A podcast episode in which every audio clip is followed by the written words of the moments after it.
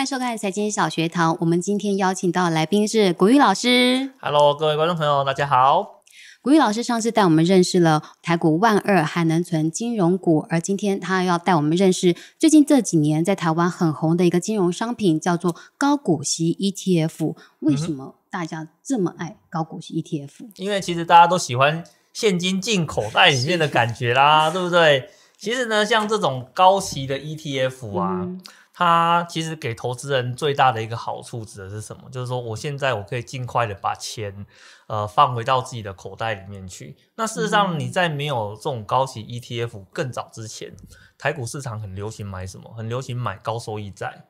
哦，那其实高收益债它在市场上强打的也是说它的、呃整个年度的配息率的话，可以到七个 percent 以上。哦，那你买了高收益债的话，像共同基金的设计来讲，它每个月还它可以让你每个月领，或是季领，或是年领都可以。嗯哦，但是你就可以一直有钱，一直有钱，一直有钱进来这个感觉。哦，那其实呢，呃，在台股的市场里面呢、之前我有看到一张很有趣的梗图哦，梗图的左边嗯哦是报酬率七趴，跟右边哦现金值利率七趴，结果呢现金值利率这排排满了人，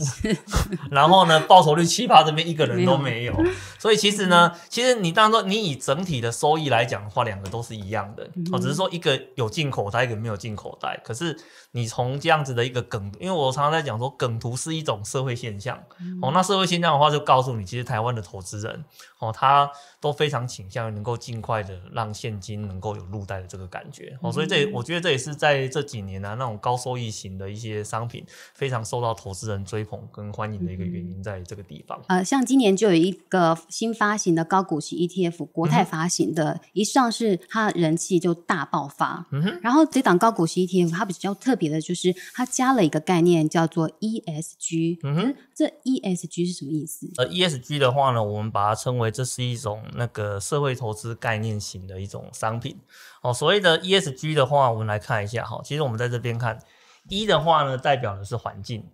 ；S 的话呢，代表的是社会；G 的话呢，代表的是治理。所以呢，一旦这间公司呃，它被认定它是一家 ESG 企业的话，就代表说它在环境治理啊、公司治理啊，跟在一些环境上面的议题，它都是呃能够去符合众多法规的一个相关的要求。哦，那事实上我们在投资市场上面的话呢，有几种不同的投资方式嘛，像前几年有一种投资叫做 evil 投资，嗯，哦，邪恶投资法。哦，哦，那邪恶投资法的话，就是它专买哪些企业呢？那种做赌场的啦，嗯哦，种博弈那个概念股呃博弈概念的啦，烟草的啦，或是说呢，可能会种植到一些呃比较呃投资人在良心上哦，可能会稍微有点犹豫的公司哦。那这个在前几年的话呢，也算是非常的呃热门的一个话题啦。可是呢，ESG 哦，其实我会把它想成这是一个呃投资在良心企业的一个概念。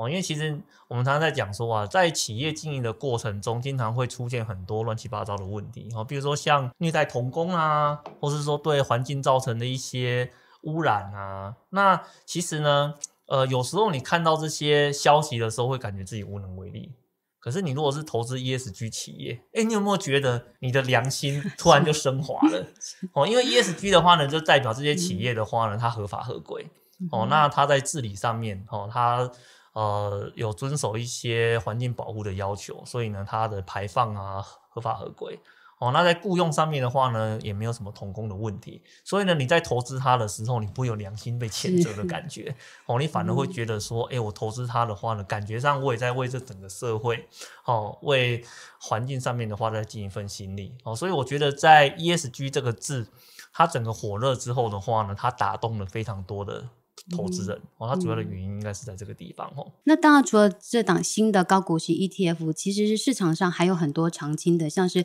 零零五六之类的，其实他们都叫做高股息 ETF，、可是他们对应的指数，甚至包括投资的投资标的，还有前五大持股，其实都不太一样，甚至连报酬率都不一样。那投资人到底该怎么选择？像报酬率的部分哦，当然我觉得每一档策略啊，它整个撒下去之后，它除了报酬率之外，还有很多的面向的问题需要去做考虑的。哦，那其实，在市场上的话呢，我觉得啊，以这两年哦，市场上只要结合到几个话题，通常呢，它的发行量就会突然火爆了起来。嗯哦，比如说像我们在这张纸上面跟各位揭露的，只要呢你在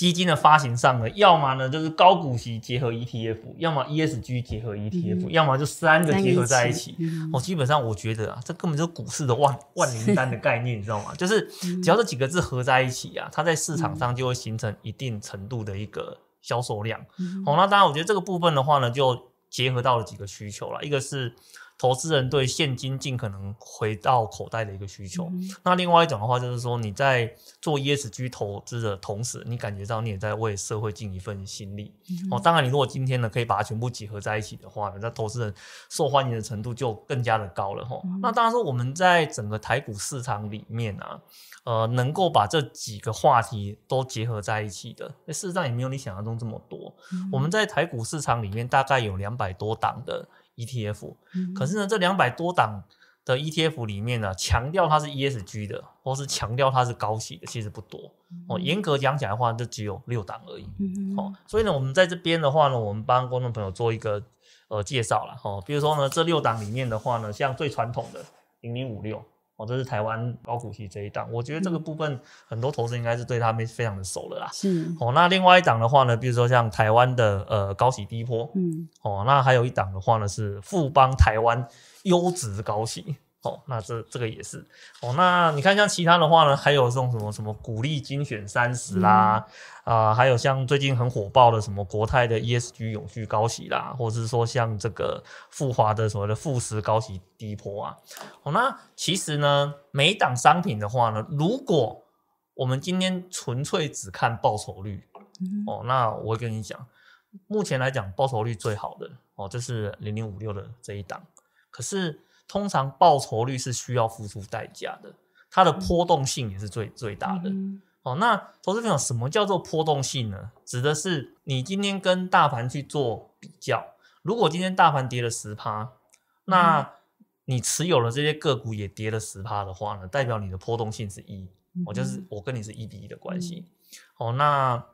像在我们在表格里面的话呢，有一些它没有强调它是低波的，哦，那它跟大盘的波动率可能都接近一。嗯可是呢，强调低波的话呢，可能就有零点七甚至零点六。那这样，那这样子的话，投资人会有个小小的疑问啊，说那老师，我投资我的最重要的是我要报酬率啊，那低不低波这个感觉上没什么影响，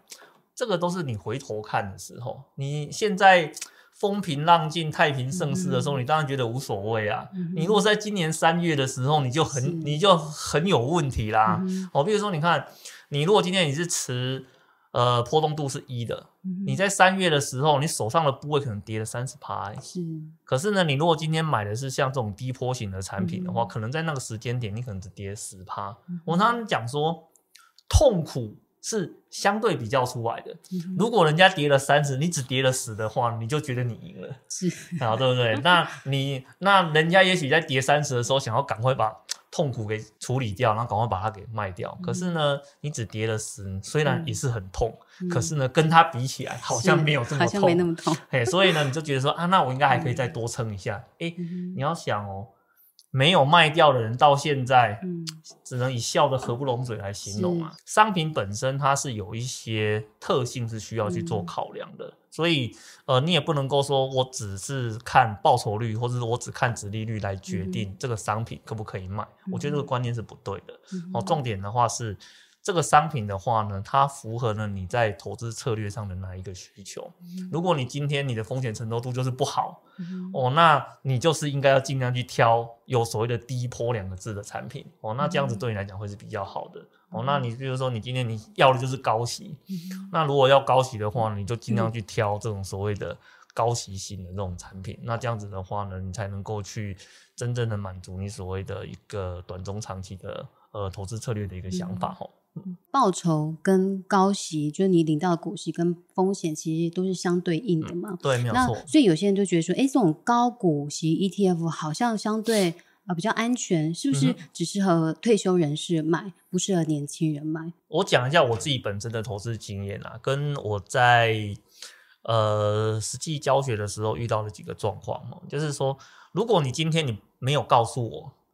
哦，你的风险的属性是长什么样子，因为其实每个投资人都不一样啊，有些人天生就胆小啊，嗯，有些人天生的话呢，就是 热爱风险、热爱追逐。像我在前几天哦，我在上个礼拜的话呢，我有去做了一个跟投资人的一个实体的见面的下午茶会，我们在做了一些讨论。我遇到一个吼、非常勇敢的投资人，一样是买 ETF 的商品，他就跟我讲说，如果这个 ETF 的商品没有一倍或两倍的，他都没有兴趣。找得到吗？有有有有有，它 有一些那个 ETF 的话呢，它可能是所谓的杠杆型的，然后它就所谓的正一啊、正二啊、反一反二的这种产品啊，这种其实都是后面都是连接期货的，他只买期货型的产品。像这种投资人的话，你跟他讲说你要呃做一些零股利的啦、零息、零现金，他都没有兴趣，他只想知道现在这个行情里面应该要压多还是压空。然后呢，要买几倍它才赚得快？像这种就属于那种呃风险爱好型的。嗯哦，那当然市场中也有那种极度保守的，他的目标很简单，他就说我原本钱是放在银行里面收定存利息，或者说他以前是买储蓄险的。那现在的话，他想要来做投资，可是他想要希望说波动性跟他以前哦比起来哦可以比较接近的，那这种就是属于极度保守型的。其实你没有跟我讲，我也不知道你的爱好是什么。哦，所以呢，你如果今天没有跟我讲，我的建议都很简单。你如果今天你的目标就是要钱，哦，就是你希望可以有现金一直进来的，你才去做所谓的呃高股息型 ETF 的投资。哦，那其实像这种高股息型 ETF 的投资的话呢，它也比较适合那种靠近退休的，然后有呃金流需求的投资人。哦，那另外一种的话呢，则是追求资产成长的。那这种追求资产成长的投资人的话，我就建议说，你就买跟市场指数高度连接的哦，比如说像呃零零五零啊，哦，像这种的话，它是直接跟加权指数做很明确的连接的，或者是说呢，做产业型主题投资的。哦，像我们在最近几年的话，有很多产业型的主题投资出来嘛，比如说像。呃，元大那边的话，它有发行一个所谓的嗯什么未来关键科技啦，什么什么什么全球未来通讯啊，哦，像这样子的一个商品，像这种的话呢，它就是所谓的产业主题型的投资，或是说呢，像国泰那边的话，有针对所谓的治安的题材啊，然后它有一个什么治安的 ETF 啊，哦，像这种，像这种都都是属于产业主题型题材的，像这种的特征是什么？要么呢就赚很多，哦，要么呢也赔很多，可是呢。投资有个概念哦，就是波动越大的，它其实呢，在整个报酬率累积上的效果也是比较明显的。因为你波动大的话呢，你比较容易去呃买到一些比较便宜，能够用比较便宜的方式去建立你的个股的部位。我觉得这个东西的话，都是一个相对的看法了。所以我们在投资上，我会给投资朋友一个建议啊，就是说你想要什么？如果你是想要现金的，你的投资属性是保守的，你就挑高息的。跟低波型的产品，你如果今天觉得说，哎，我可以接受比较大的风险，我希望呢，我的资金累积的速度有机会比较快的，可以挑主题型的，或是挑你这种产业型的，哦，或是说你直接买整个大盘，哦，那这样子的话呢，都是一个比较好的一个选择。刚刚老师有提到高股息 ETF 适合领息的，也适合追求资产成长的投资人。所以呢，那如果你是想要赚波段价差的人，其实也是适合的。有就像有些人存 ETF，但是他同时也做波段，像是刚刚老师有提到，在高股息 ETF 当中有一档它的波动性比较大，叫做零零五六。如果你想要做波段的话，可以怎么做？零五六这档它抓它的买卖点的话，其实哦，零零五六抓买卖点的话呢，它有几种不同的方式啦。好，那有一种方式的话呢，是呃，有人是专门抓它的所谓的股价的箱型区间。哦，那以往呢，我们看这一档个股的话呢，它的箱型的区间大概是在二十三到二十九这个区间范围里面。所以在呃之前的投资里面的话呢，只要有人发现呃零零五六的股价哦开始跌到五十二十五以下的时候，再开始密切观察哦它的进场点是不是。到了哦，甚至只要跌破二十三，他开始做进场加码买进的一个动作。那这是一种方式哈。那另外一种方式的话呢，是直接用直利率的角度哦来做买进动作哦。因为你刚刚讲的是零零五六嘛，是零零五六的话呢，它的诉求的目标很简单，我就是要高股息，嗯我就是要高现金股利。嗯，哦，那我怎么知道我现在去买这一档的时候，它的现金的值利率对我来讲是便宜还是贵的？那这个的话就是可以查的嘛，对不对？哦，比如说像呃，我们去查这一档它整个历史的配息的资料哦，你会得到一个统计表，就是说以这一档来讲的话呢，它整个呃平均的配息资料的话呢，可能会在呃五点五趴左右的这样子的一个区间。那你如果那你就可以去算啊，哦，那这一档个股